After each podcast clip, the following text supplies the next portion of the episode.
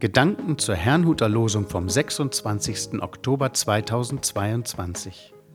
Der Losungstext aus Psalm 82, Vers 8 lautet: Steh auf, Gott richte die Erde, denn dein Eigentum sind die Nationen alle.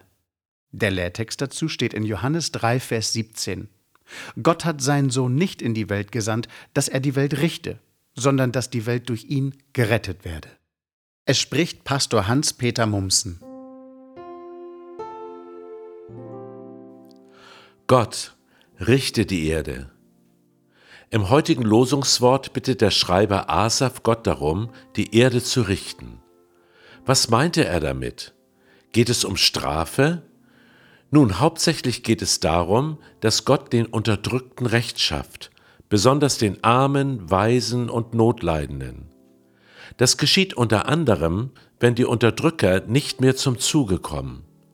So schreibt Asaf, verhelft den Armen und Weisen zu ihrem Recht und verteidigt die Sache der Notleidenden und Unterdrückten, rettet die Armen und Hilflosen und befreit sie aus den Klauen schlechter Menschen.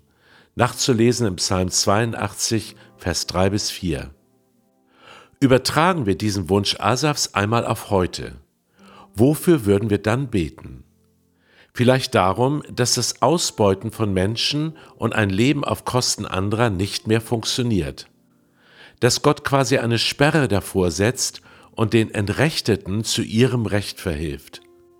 Das würde weltweit ein Erdbeben erzeugen.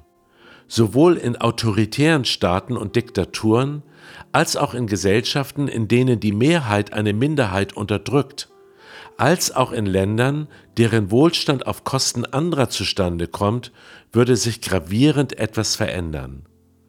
Wichtig ist aber, wie ich meine, dass Asaf nicht zu einem Umsturz aufruft, sondern Gott darum bittet, Gerechtigkeit zu schaffen.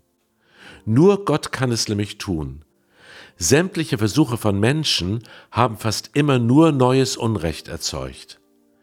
Wie also kann Gerechtigkeit in diese Welt kommen?